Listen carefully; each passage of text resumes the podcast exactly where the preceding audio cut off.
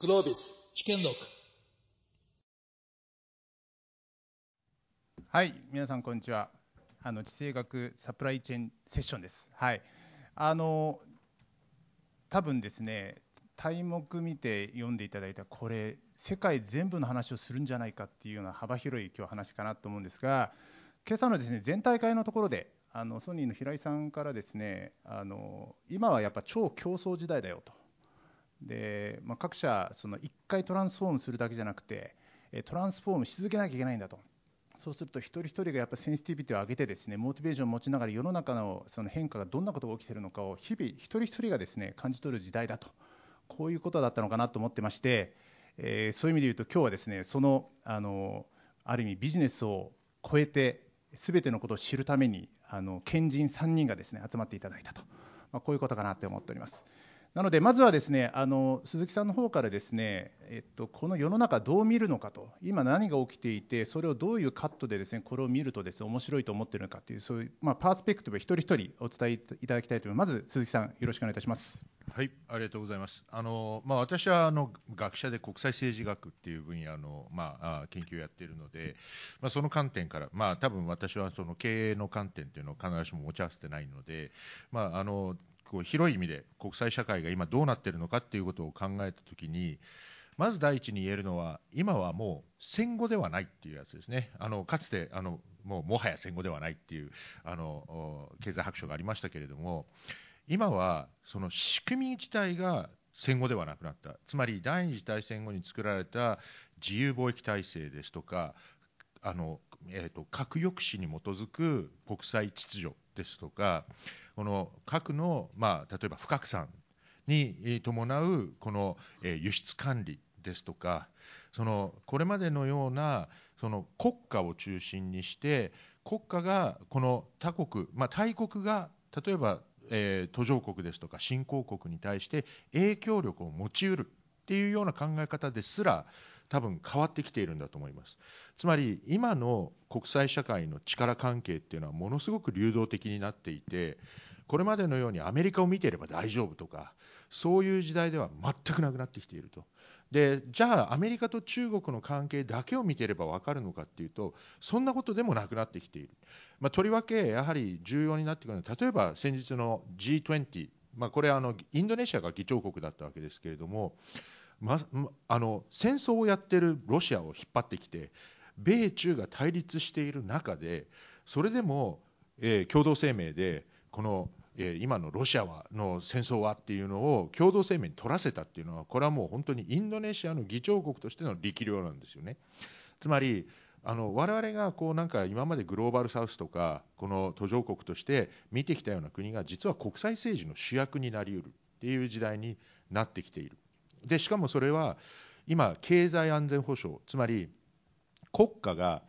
この、え経済と、まあ、もうちょっと言うと政治と経済がこれまで分離をしていて政治的な対立があっても例えば中国に対してもロシアに対してもですね政治的な対立があったとしてもこれまでは経済的な取引っていうのはこれはま守られるもんだと。でそこには WTO があったりいろんな通商上のルールがあったりそして国家が合理的な経済的に合理的な行動を取るはずだろうっていうこういうアサンプションがあって。でそれでこの国と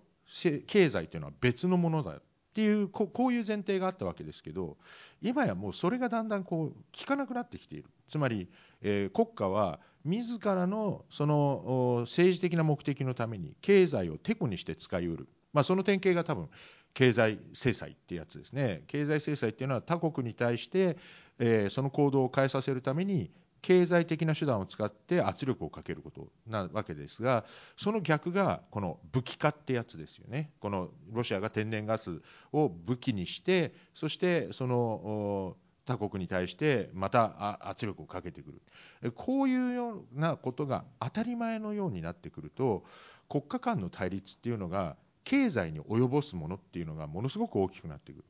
そこのリスク地政学的なリスクが地形学的なリスクになってきている。ジオエコノミクスのリスクになってきている。それをどうやってじゃあそのリスクを回避するするのかどうやってそのリスクをミティゲートしていくのかっていうのがこれからの、まあ、政治そして経済、まあ、経営の大きなあ課題になってくるんだろうと。いうような、まあ、そんな今のところこう、えー、なんていうんですかね、それに合わせてトランスフォームしていかなきゃいけないという話なんじゃないかなというふうに私は理解しました鈴木さん、ありがとうございます。もう仕組みが戦後ではないで、地政学が地経学に変わる時代と、政治と経済は分離できないと、まあ、こういう話だったと思うんですけど、じゃ次あの、えーと、藤田さん。あのなんですかね、こうインフレって久しぶりに聞いたなと思って、なんかここは懐かしいそのマクロ経済の教科書の文字出そうかって一瞬思うんですけども、そういう昔ながらの考え方でいけるのか、今のその鈴木さんみたいにそのそもそも仕組みが戦後ではないっていうような話も、実はこういうそのマクロ経済を考えるにあたって影響が出てきているのか、まあ、そこら辺のビューをぜひお願いいたします。とまずあの今、その世界的にインフレ、まあ、非常に高くなっているものに対していろんなところで、まあ、これエネルギーとか食料品が高くなったから、まあ、一過性のものだといったような考え方されるところあの非常にまだ多いと思うんですね。ただやっぱり我々としてはやっぱりこれやっぱり一過性では済まないだろうなというふうに思っていて、もうやっぱりそのある程度インフレ、まあ、多少アメリカ収まってはくるとは思うんですけれども、それでもやっぱりも次にやっぱり落ち着きどころっていうのは、まあ、これまで20年間、まあ、どんどん物価はどんどん下がっていて、でまあ、そういう中で金利も非常に低いといった状況だったのから、やっぱりその着地点の世界の物価って、やっぱりもっと上のところに、やっぱりどうしても上がらざるを得ない。まあそういう意味ではコロナの前に例えばアメリカではインフレ率が上がらないからもう一生懸命どうやったら上がるのかって話をしてたのがやっぱりもうあのそういった問題が全くもう逆転しているような状況になっていると思います。でこれやっぱりその、まあ、コモディティ物の値段っていうのもあの今あの鈴木さんからあったようにこうやっぱりこのそれがやっぱり地政学的な問題から来ている物の値段っていうのもあるんですけれどももう一つやっぱりすごく今回コロナを経て変わったのが人の制約っていうのがやっぱり出てきてると思います。でこれまあ日本でもあの出てくるあのもう徐々に出てきているところではあるんですけれどもやっぱり人が働き方がもうやっぱり考え方がもう労働者の側が変わってきているでそういう中でやっぱりこれがやっぱりコスト、まあ、いわゆるそのまあ制約になってきている、まあ、いわゆる供給上の制約になってきているっていう状況になってきています。でそういう意味では、まあ、今までってあの、まあ、供給はまあ無尽蔵にある中でどうやって需要を作り出すのかっていうことが大きなテーマだったと思うんですけれどもここからの先の世界ってやっぱり供給の制約と直面しながらやっぱりあのちゃんと需要に満たせるだけのものをどうやって作っていくのかと、まあ、そういったような発想っていうのが非常に重要になってくる、まあ、そういった意味で、まあ、これまでの20年間とやっぱりこうコロナを経て戻るところっていうのはあの戻るんではなくてやっぱり別の着地点におそらくなってくるだろうというふうに考えています。ありがとうございます。なんかあの鈴木さんと藤田さんのこの大きな変化の後にですね富永さんに質問は僕はちょっと心苦しいんですけどこれだけ大きな変化がある中でですね富永さんどういう感じで今経営をされようとしているのかそこらの転換とかそこら辺の話していただけると嬉しいです。はいわかりました。あの今の鈴木先生の地形学の話それから藤田さんのインフレの話もうこれは僕も前提だと思ってます。世の中のサプライチェーンを考えていくときにま今までずっとこの、えー、いわゆる冷戦が終わってからコスト最優先効率性最優先それだけで僕らは来ましたけれどもその時代はもう終わったんだなというふうに思ってます。でそうした中でやっぱり皆さん考えるのは、えー、伏線化であったりあるいは地産地消であったりそういうそのレジリエンシーを高めたようなある意味その10ではなくてハイブリッド化されたようなそういうサプライチェーンというのを作っていこうというふうに考えられていると思います。でこれは僕らにとっての企業経営の面から見てどうなのかって確かにこれは全てコスト増につながるそういう意味ではインフレっていうものの方につながっていくっていうふうに見てますただこれも企業経営の方から見ると全てが全て悪いことではなくてそうすることによって例えばですけれども今の新しい世代の方たちあるいは今の世の中の流れの中で例えばその物を運ぶ距離は減ります。そういうものに対して二酸化炭素グリーンハウスガスそういうものの発生は減っていきます。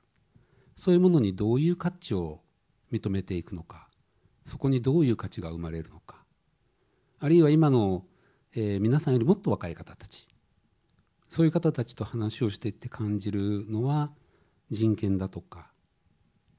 あるいは先ほど申し上げました生物多様性も含む気候変動に対してどう思っているのか。そういうところをすごく考えられています。でそうした時にさっき申し上げましたサプライチェーンというのをもう一回見直した時に今は僕らにとってなんかグリーンハウスガスを減らすのにはコストかかるな。あるいはその人権に関して調査するのにコストかかるなってコストかかるなって話ばっかり。でこれは全部インフレにつながっていくんですけど。でもその一方で企業としてはそこにどういう価値をつけていくのか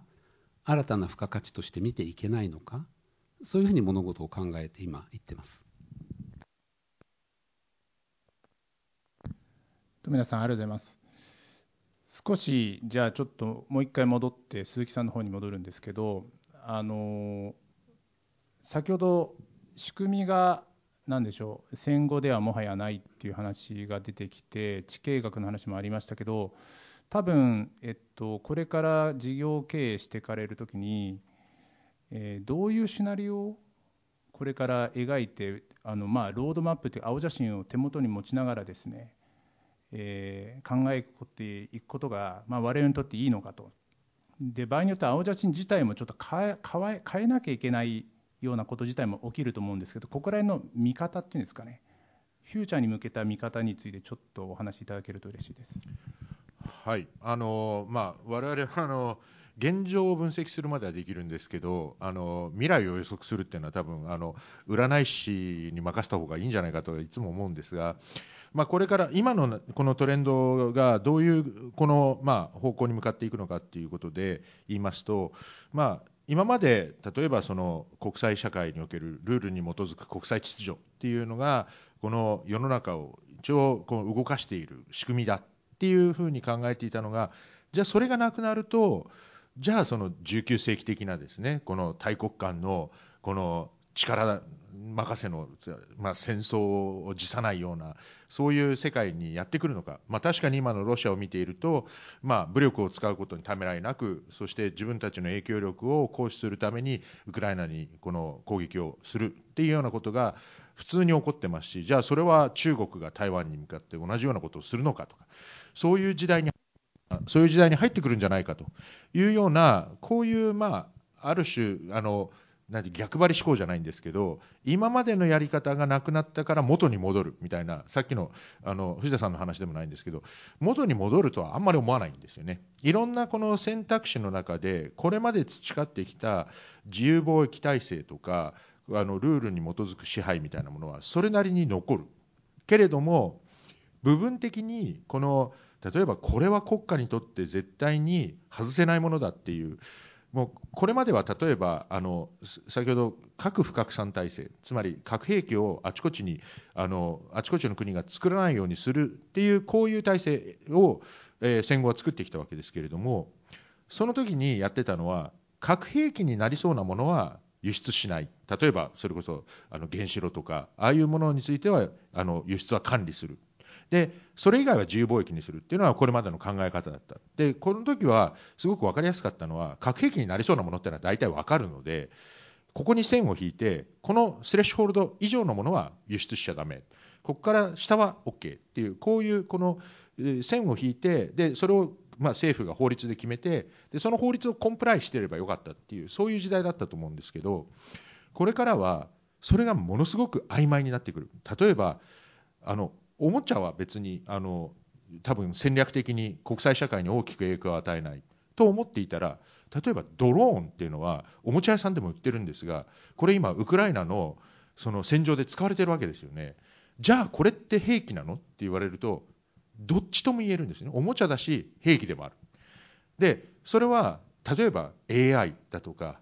そのいろんなものが今どんどんとこれまで戦争に使われなかったようなものとか核兵器の開発に使われなかったようなものも実は輸出したらやばいんじゃないかみたいなそういうふうになってくる。そうすると自分たちが扱っているものが実は何らかの形でそうした国際秩序に影響を与えるようなものになっていく。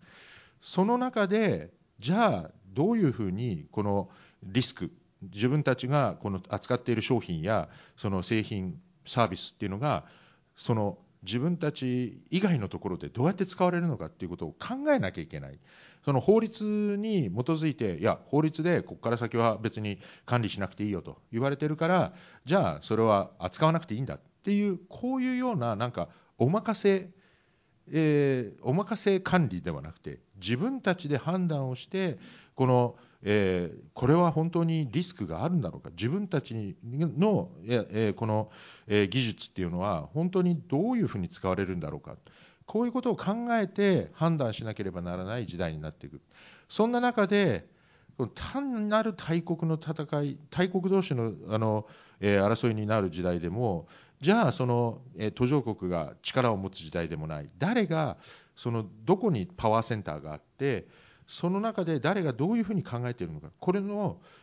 それぞれの例えばインドネシアは何を考えているのか。そのフィリピンは何を考えているのか。中国は何を考えているのかということの解像度を高めていかないとつまり大国だからこう動くに違いないとか途上国だからこうに違いないとかっていうようなざっくりとした解像度ではもうダメでやはりこの地政学的地形学的な知識や分析っていうものが求められる時代でそれに合わせてこの商売っていうかビジネスをやっていくことが求められる時代になっていく。まあ、あんまりなんかシナリオの話にはならなかったんですけど、今、そういう感じに、えー、世の中というか、今の世界ってそういうふうに見ていかないとまずいんじゃないかなというふうに思ってます。ありがとうございます。じゃあちょっとこれを受けて富永さんに質問なんですけどあの今みたいにその鈴木さんがおっしゃったようにその1個決まった法律に基づいてとかあるいはアメリカの動きを見ればみたいな分かりやすい指標がなくなってきていてダイナミックにレギュレーション自体あるいは解釈が変わったりセルフレギュレーションみたいに自分自身で対応しなきゃいけないっていうこういうしかも解像度を上げてと。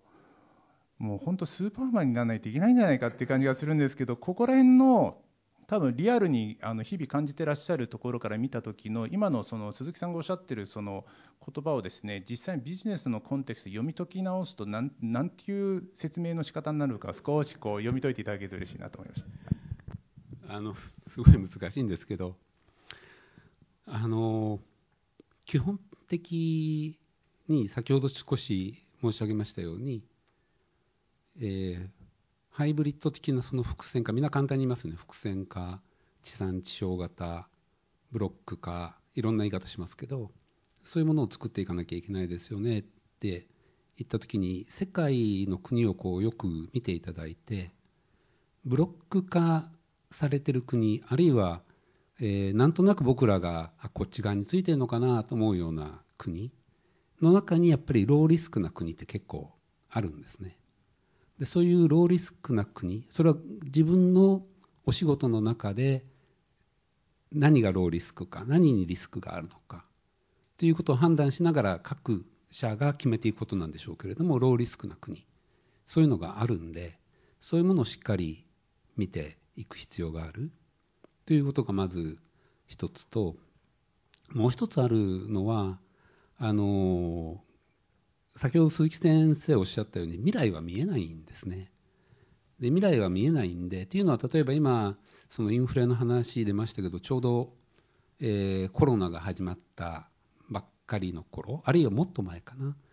えー、ちょうどそのリーマンショックが起きてあのアメリカのラリー・サマーズさんがもう新しい時代に入ったんだって、えー、もう自信満々にこれからはインフレなんてないんだって、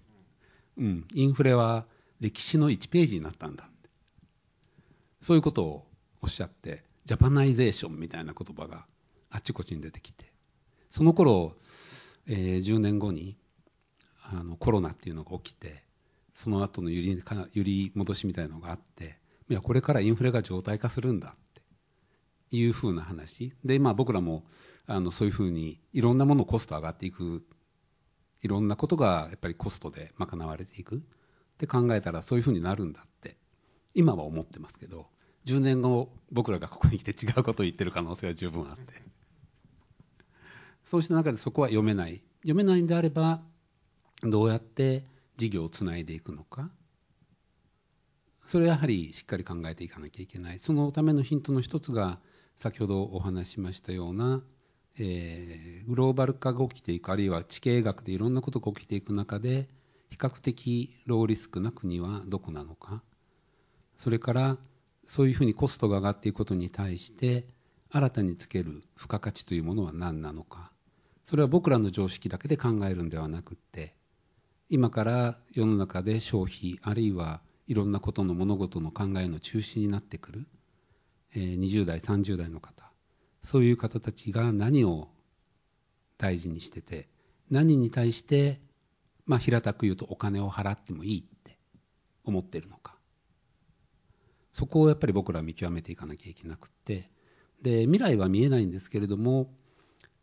一つだけ言えるのは彼らの考え方っていうのは今もそこにあるんで目の前に。聞けるんですよね対話をして。でその対話をして聞いてでその彼らが10年後世の中の物事を決めていくあるいはトレンドを決めていく中心になっていくんでそこは僕は割と確実なのかなっていうふうに考えてます。りがとうございます。追加1個だけ質問し、多分皆さん聞きたいんだと思うんですけど、ローリスクカントリーってどんなところなのかと、これ戦略上の問題があるんで話せるかどうかわかんないですけど、ローリスクカントリーってどこら辺なのかとか、うん、さっきのあの20代の Z 世代的なところのその感覚値をつかんだ付加価値っていうのをどう載せるのかみたいな、そこら辺の話を少しだけこう話せる範囲お話しいただけると嬉しいなと思いました。あの今回さっき鈴木先生おっしゃってましたけど G20 でいろんな話出ましたよね。でその中で結構こうあの我が道行くんだ僕はみたいな国ってありましたよね、えー、ああいう国々。でなおかつ彼らが何らかの強みそれがコモディティなのか人口なのかあるいは政治的な安定性なのか。分かんないですけれどもそれをやっぱり見ていくのが大事かなっていうふうに思ってます。だからこうどこかの国にガツンと言われたからはいはい従いますっていう国じゃない国ってありますよね。でそういう国がなぜそういうふうに言えるのか何かの強みがあるから言えるんですよね。そういうことが。でそういうところの強みと各企業が持っている大事とするところが合致するようなところ。そういうのをこう見つけていけばいいのかなって僕は思ってます。それからあと新たな価値観っていうのはちょっとさっきお話しましたけど、えー、今からやっぱり例えば、うん、20年ぐらい前には二酸化炭素に価値がつくなんて誰も思ってませんでした、うん、アルゴアさんが不都合な真実という映画を90年代の終わりか2000年の頭に大統領選挙で負けてから作られましたけどあの頃二酸化炭素に価値がつくなんていう考え方は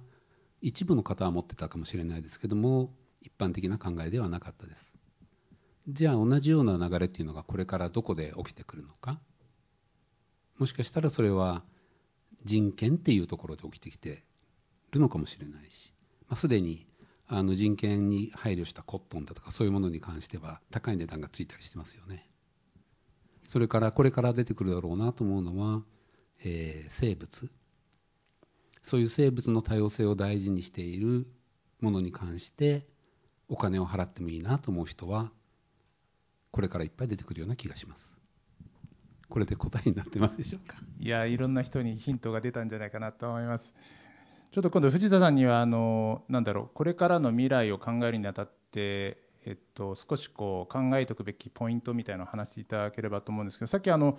富永さんの話で出てたようにそのラリー・サマーズはそのインフレはもう歴史の1ページで終わるはずだったのが戻ってきたり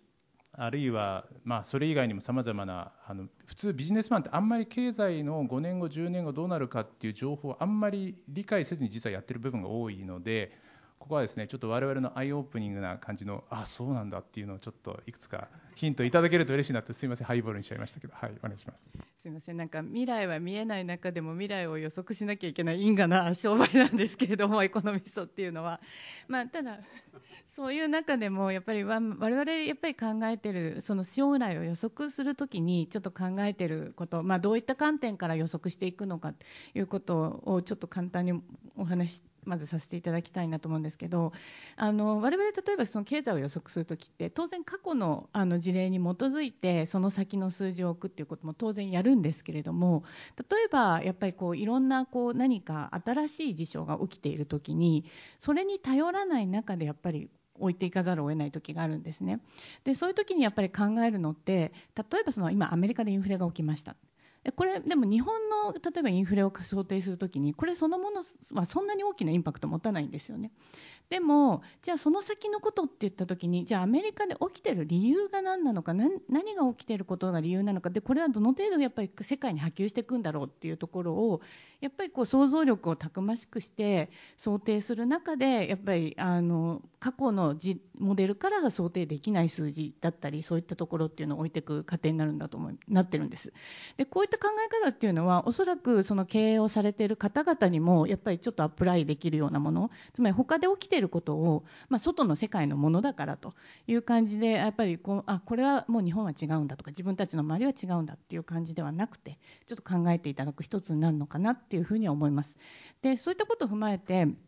あの今そのいろんなこう例えばその、まあ、グリーンだとかまあ、そういったこういろんなコストになるような話ってやっぱあると思うんですよね。あのいろんなやらなければいけないけれども二酸化炭素の話とか。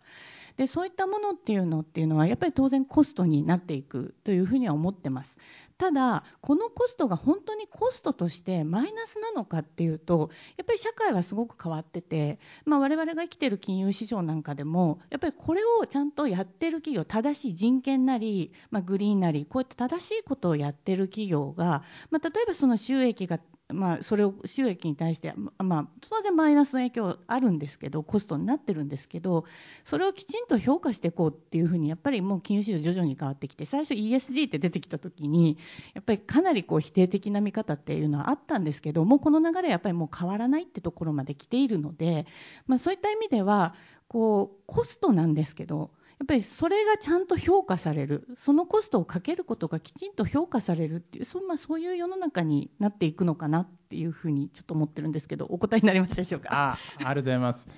そうするとあれですかね富永さんの話の流れと藤田さんの話聞いてると確かに今コスさっきのあのコスト的な感覚があるところに実はコストのをちゃんと認識それを価値として認識するセグメントが実は出てきていてそれが一つのマーケットになっていくっていうこと自体は多分定流としてあってそれが大きな流れになっていくんじゃないかというのは一個大きなポイントなのかなと思いました。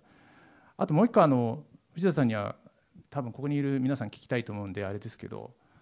まあ各国金融政策でバンバン緩和してきたじゃないですか。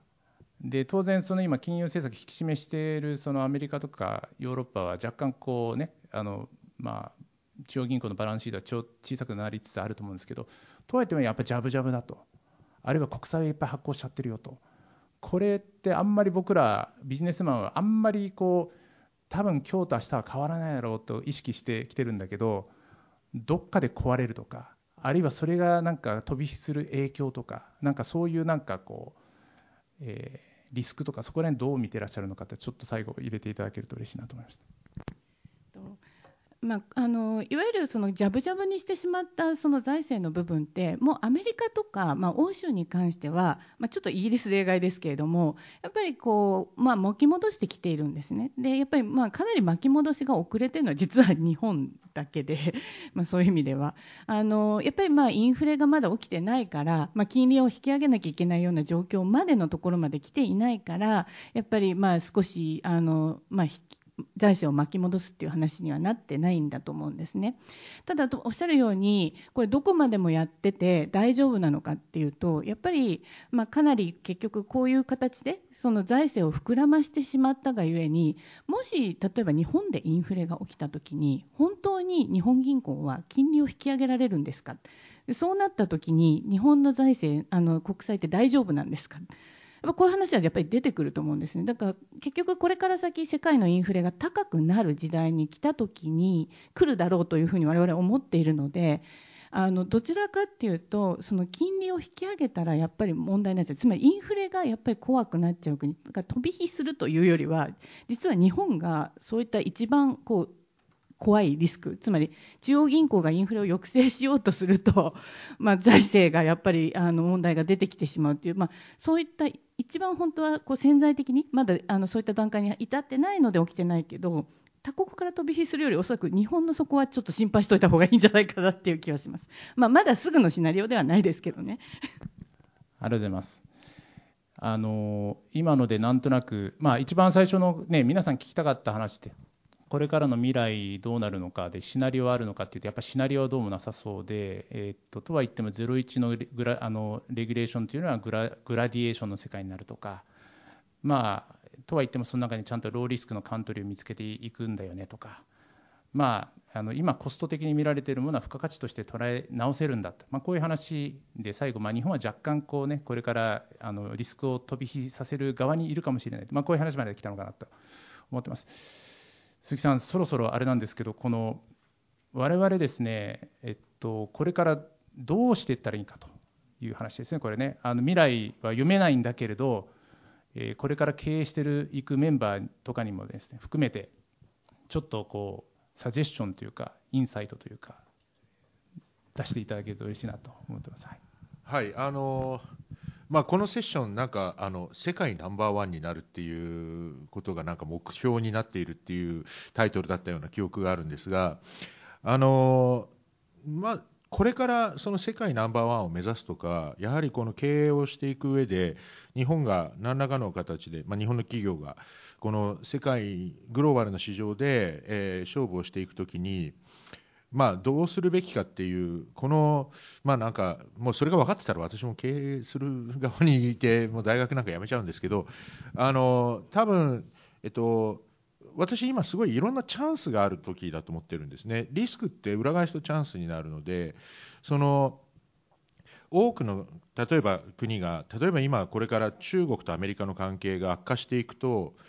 中国に対しての投資を抑制するとかいろんなリスクがある。でも他方でそれはあの中国を避けるアメリカアメリカが例えば、まあ、あの分かりやすい例で言うとあの 5G の、えー、アメリカの 5G のこの敷設に関してファーウェイを排除するっていうことをやったわけですねそうすると、まあ、これまで圧倒的な競争力を持っていたファーウェイを排除するってことは若干競争力のない企業でもその市場に参入できるんですよね。要するに全くそこがオープンになる。でそうするとそこを狙い目なんですよ。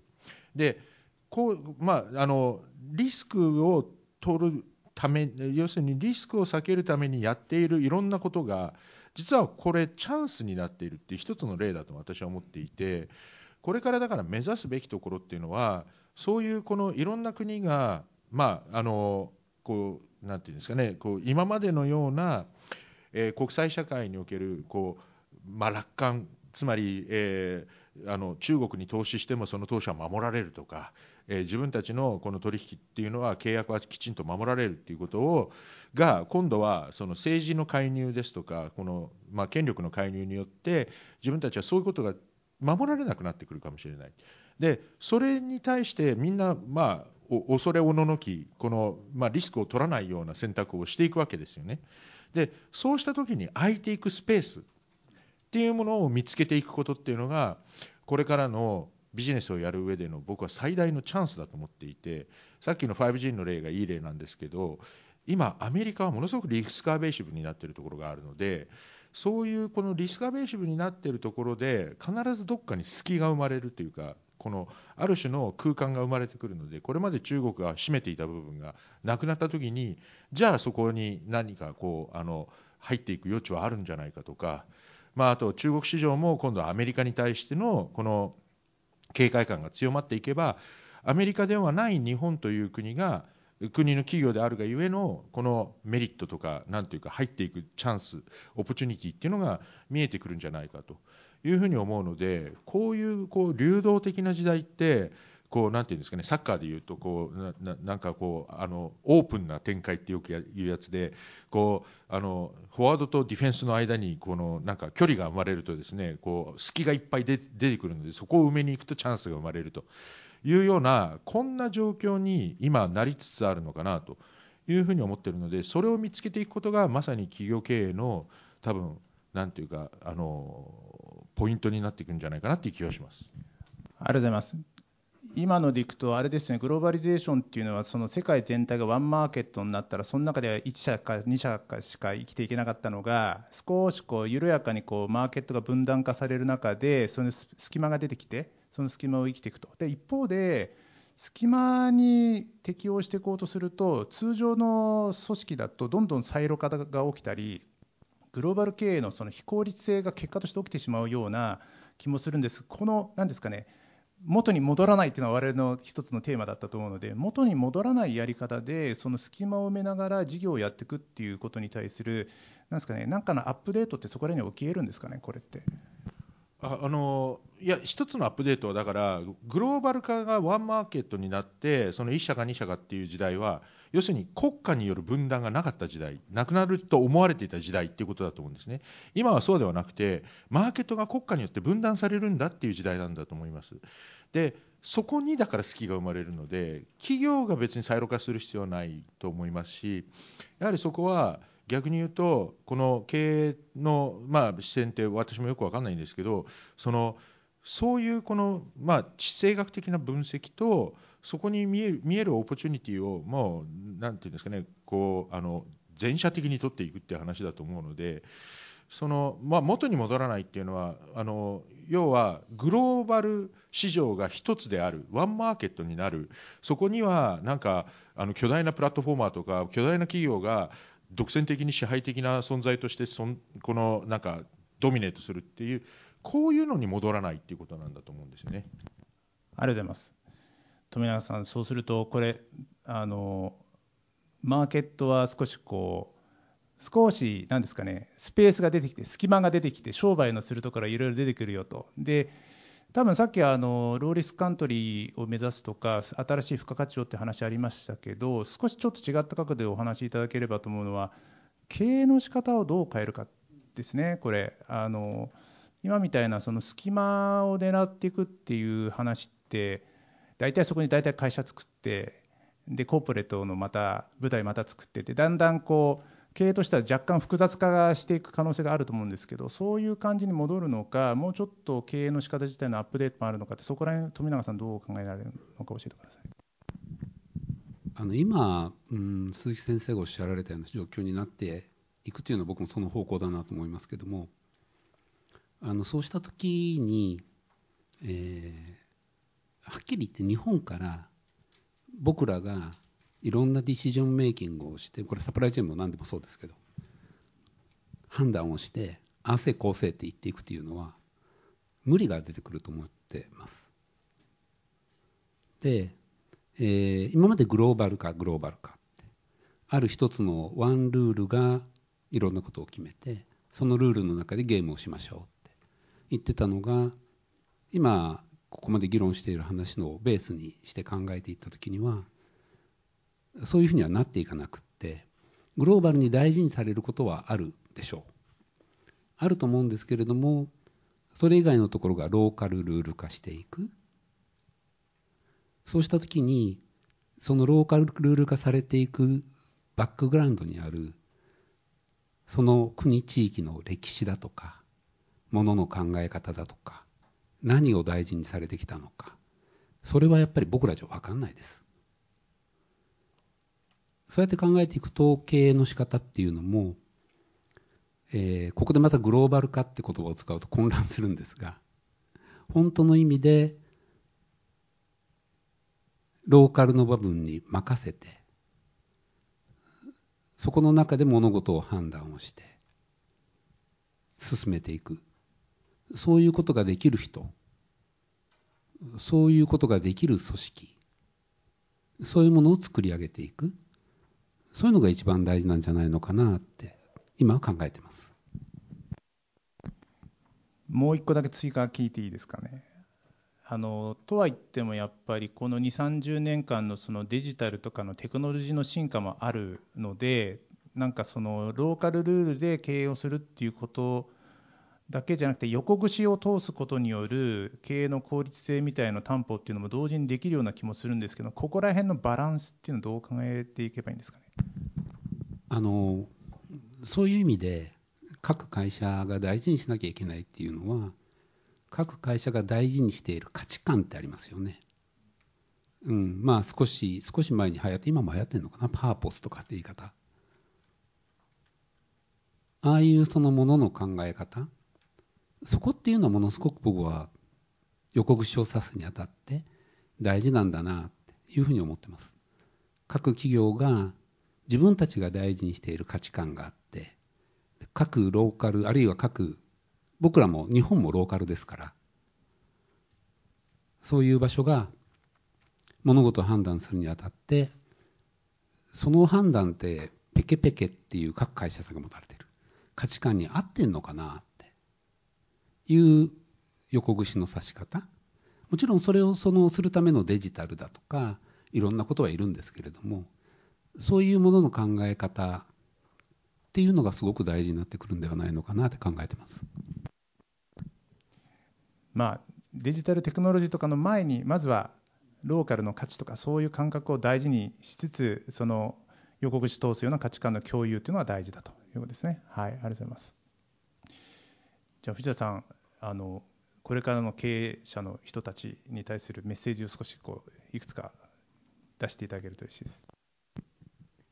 あの私は経営には全く素人なんですけれども、まあ、あのそういう意味では、えっと、私自身がやっぱり考えていることでやっぱりまあ今回特にこのまあコロナですとか、まあ、その後の変化ですとかやっぱりこう経済っていう意味では非常に大きな、まあ、これまでにちょっと想像もつかなかったような変化をちょっと経験した中でやっぱり私自身がすごく感じたことっていうので言うと自分にはやっぱりどうしても正常化バイアスがないかなっていうのを常に問い続けるようになったんですねこの経験で。でそれおそらくあの経営されてる方たちにも多分それを常にこうもあのやっぱりこう本当に普通に元、まあ、ここがノーマルだって自分たちが思っているものがあるとしてやっぱりそこに戻っていくんだとかそういった形に変わあの戻るんだっていうふうにどうしてもやっぱり思いがちででコロナが最初に起きた時もやっぱりそこまでのショックって起きえないよねっていうのがやっぱり我々エコノミストも最初びっくりしたぐらいのショックだったのででやっぱりでも起きたわけですよね。だからそういった意味ではそういったこのこう正常化バイアスみたいな形で、まあ、ちょっと自分はそこにとらわれてないかなっていうことを常に問い続けることっていうのはあのすごくあのこの経験で私自身も学んだことですしあのおそらく皆さんにもこの変わっていくっていう社会のもとではあのお役に立つんじゃないかなってすごく思ってます。ありがとうございます。そしたら、えっと、皆さんの方にあの会場の皆さんからのですね質問をちょっと取りたいなと思ってるんですけどもどうでしょう？はいじゃあまず堀さんそれからで2人取ってからはいお答えしていただきます。はいえーとですね、その具体的に今、日本企業でどういう行動を起こしているかを知りたいんですね、つまり円安になった、それからウクライナの戦争があって、台湾有事の可能性がある、まあ、チャイナスプラスワンという話があったりとかしている中で、まあ、ディッシュワリングが起こっているのか、あるいはチャイナスプラスワンが増えているのか、サプライチェーンに関して具体的なところでどういう戦略を取っているのかを教えていただけたらと思っています。ランデルです。トレンドエクスプレスの浜野と申します。今日はお話ありがとうございました。えっ、ー、と、チャイナリスクがものすごく高まっていると思うんですけども、一方でサプライチェーンの依存度が原材料及び販売国としてものすごく大きいのは日本企業だけじゃなく、米国やフランスも大きいと思ってます。そういった中、チャイナリスクに対してどう向き合っていくべきか、あるいは具体的にどういう行動を起こしていくべきかっていうのは、ぜひちょっとご教示いただけたらなと思います。これ1個目は富永さんいいですかね？はい。あの具体的に何をしていくべきかっていうところだと思うんですね。多分あの次の方のご質問もそういうところだと思うんですけど具体的に考えていった時にその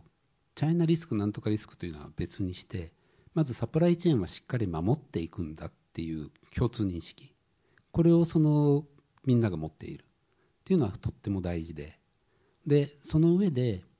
えー、それをするために企業としてそこに従事している人たちの安全や健康は必ず守るんだ。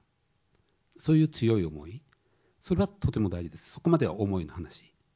でこれを実現するためにやっぱりツールがいるんですよね。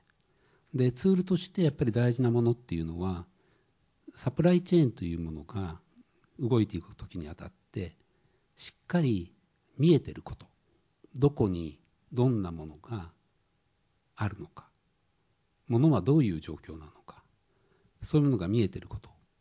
それとその次にその状況をサプライチェーン上の皆さんが共有していること。誰かにだけ教えて誰かには教えてませんとかそういうのは良くなくって公平性を担保して。でそういうための技術。デジタル技術ブロックチェーンがいいのか何がいいのかそれは各社が考えればいいことですがそういうものをしっかり担保して作っていくこと補足ありますかね？あの補足というか、えっとまあ、報道ベースでいうと、もうすでにあの、えー、中国での生産をやめて、こちらにあの日本にあの生産拠点を移しているような企業企業もあります。で先ほどの 2, 2つ目の質問にも多分関わる問題なんですけど、チャイナリスクって何なんだって言ったときに、それは多分台湾有事のリスクではないんだと思うんですよね。台湾有事ってもう多分あのもうなんていうかなん何歩か先のリスクであって今、直近のリスクというか中国でチャイナリスクと言われるものの一番のあの根源は不透明性のところにあると思っていて何が起こるかわからないというこの不確実性っていうのが一番のリスクになっているのではないかなというふうに思います。でその不透明性、不確実性の中でも今大きな問題になっているのがやっぱりその中国が新たなルールを勝手に決めてそしてそれによって例えば自分たちの事業が何らかの形でその法律の対象になって何らかの形で管理をされたり資産をこの制限されたり活動を制限されたりするようなことが起きるんじゃないかというリスクっていうのがまず先にあるんだろうと思います。でその中でやっぱり一番このターゲットになりやすい可能性が高いのがいわゆるハイテク企業つまり中国でこのまあ相対的に高い技術を使って行っているような例えばロボティクスですとかそういうような会社はもうすでにかなりこの中国のそうした問題が起きうるっていうことのリスクが高いと見てあの生産拠点をこの移したりするというようなことになっている。ただ今あの例えばこれも報道で流されている話ですけどあの複合機ですよね複合機メーカーって結構やっぱりこの今ターゲットになっててこれはある種想定してなかったんですけどあの中国が突然そういう複合機メーカーの管理っていうのを始めるようになってでそれに対して今あの各企業が対処しているという状況になっていてやっぱりそのなんていう中国リスクが顕在化している場合とその潜在的な場合っていうのでもやっぱり対処が変わってくるだろうというふうに思いますが一番の問題はこの不透明性と突然ルールが変わるっていうこのルールの不安定性不確実性っていうここが中国リスクの一番大きなところで多分台湾有事っていうのはもっと先の話なんだろうなというふうには思います。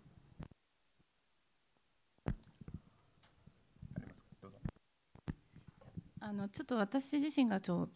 こうちらっと聞いてるようなアメリカの企業の動きとかで言うとやっぱり実際にその中国リスクあるんですけど結局じゃあ中国のマーケットからは撤退できないよねっていうのがやっぱり海外の企業も含めてやっぱりあってだからそういった意味では生産拠点としての中国を使ってうっていうことはやっぱりリスクなんで避けるんですけど一方で中国のビジネスから撤退するっていうことはやっぱりアメリカの企業でもやっぱり考えられないと現時点ではと。だからそういった意味ではもうオペレーションをある程度もう中国国内で完結するような形にしつつやっぱり拠点をしっかり残してるっていうのが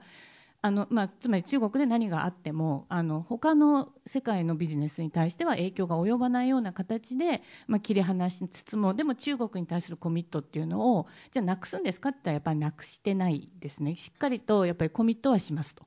ただ他には及ばないようにしますっていう、まあ、こういうようなスタンスがやっぱりアメリカ企業とかからはちょっと聞こえてくる感じです。ありがとうございます。追加ご質問とかあれば。がですか？じゃあお願いいたします。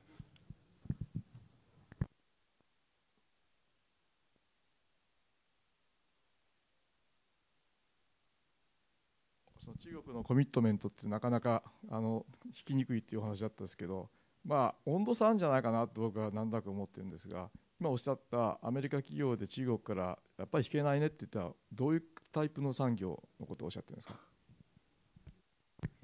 基本的には私が関わるのはやっぱり金融が多いんですけど金融業はやっぱり引けないです、まあ、弊社も含めてなんですけどやっぱりあの、まあ、中国のビジネスをなくすっていうことはやっぱりできないっていうことになるので、まあ、でもあの金融が引かないっていうことはある程度のやっぱりそれに伴う製造業とかも当然あるので、まあ、完全に引いてるってわけではおそらくアメリカの企業も、まあ、あのものによると思うんですけどあのセンシティビティのあるようなものっていうのはやっぱり引かざるを得ないのでそういうところはあると思うんですけれども。これあの実際僕らあのビジネスやってて思うのはあの例えばで今って例えばエネルギーの領域だったらあの発電系のものっていうのがだんだんこうサチュレーションしてきてちょうど今蓄電池にシフトしてきてますよマーケットが。で日本で蓄電池当然そのこれからの水素がまだ使えない間って調整電源っていうのはやっぱりこうリチウムイオン電池だとじゃあリチウムイオン電池を日本で作れるのかっていうとですね組み立てはできるけどセルはやっぱり中国だと。このリスクの分散をどうやってやるんだと。でも一方でその、ね、例えば電力のインフラの中にその蓄電池を入れたらそれはハッキングされるリスクとか、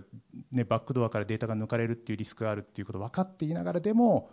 2030年まではそれは対応できないよねとだったらある程度セルの部分はしょうがないけどそれ以外のリパッケージングは日本でやるしかないっていうなんかすごく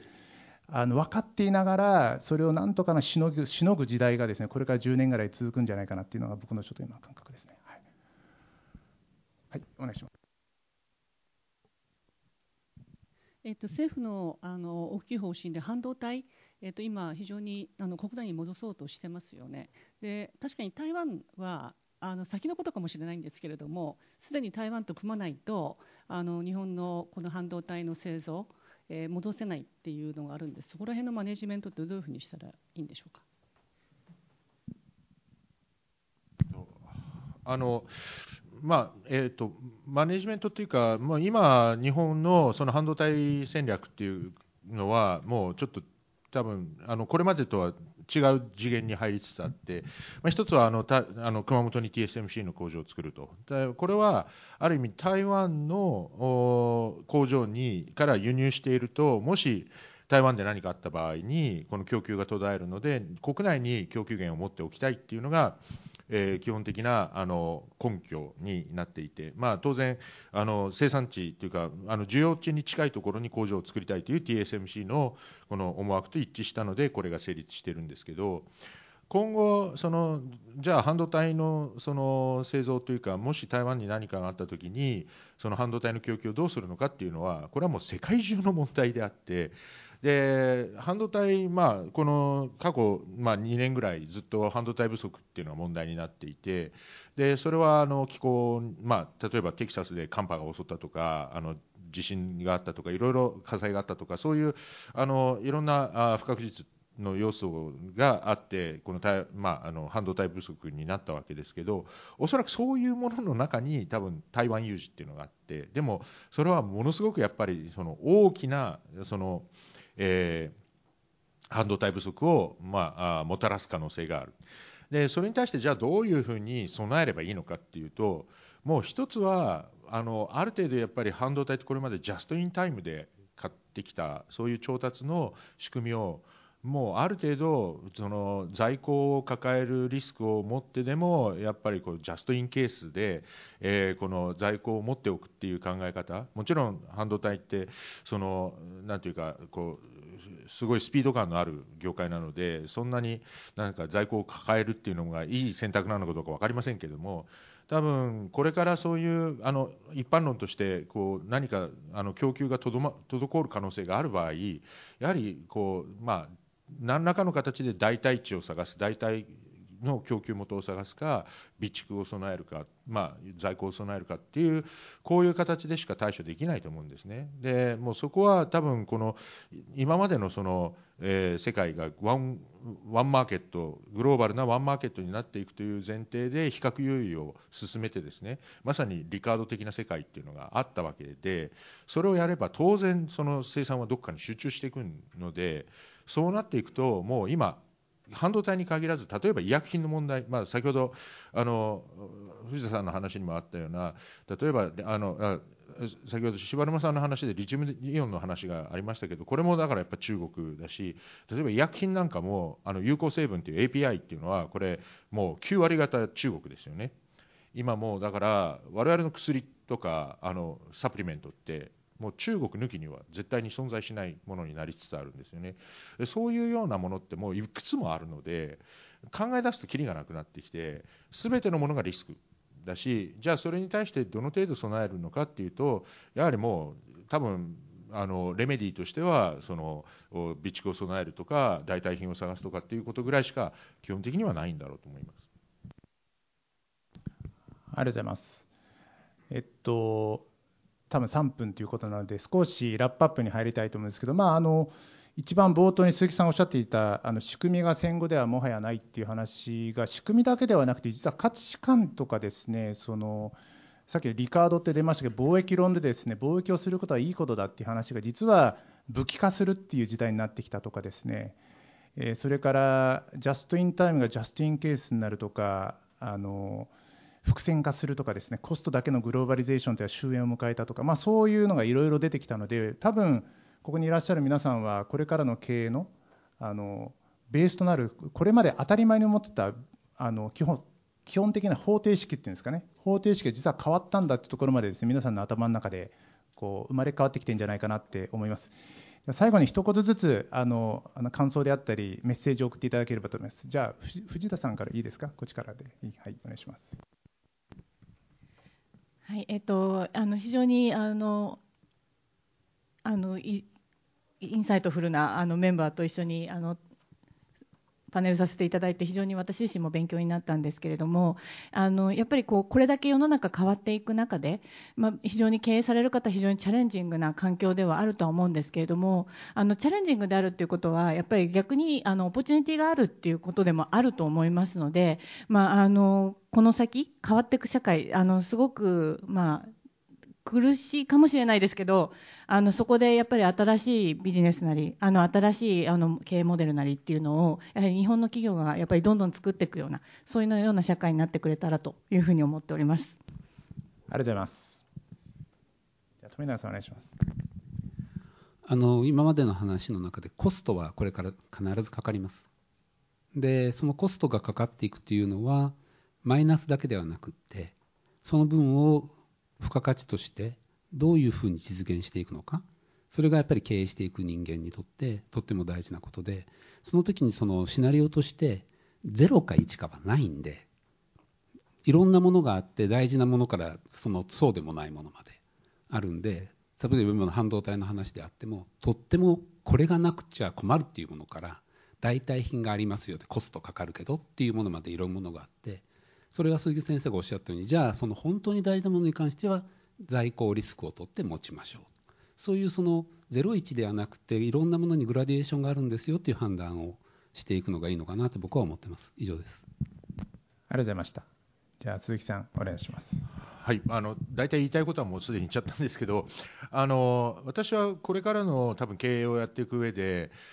あの知の悲観主義行動の楽観主義っていうところがポイントになるのかなと思っています。つまり世の中はいろいろとこれまでのようにあのなんとかなるっていうかその世界世界がこうワンマーケットになってその自由に貿易ができてっていうこういうなんかあの世界ではなくなってでもっとリスクがあって非常に危なっかしい世界ででそういったことについての知識や理解をどんどん進める情報を集めるこういうことが重要になってくるけれども同時にじゃあそれによってやばい。って思ってビビって何もしないとか手を出さないとかそうなっていったらどんどんあの負のスパイラルに入っていくと思うんですよね。ここでそれがチャンスだここで何かやれば何かこういうことができるかもしれないというある種の行動の楽観主義っていうのを持ってないと多分どんどん沈んでいくだけなのでそこのところの何て言うんですかね知の悲観主義と行動の楽観主義を同時に持ち得ることがこれからの経営に大事なことになるのかなというふうに思います。もうまとめにふさわしい知の、えー、悲観主義、行動の楽観主義ということで、ぜひ皆さん頑張っていきましょう。どうもお疲れ様でした。ありがとうございました。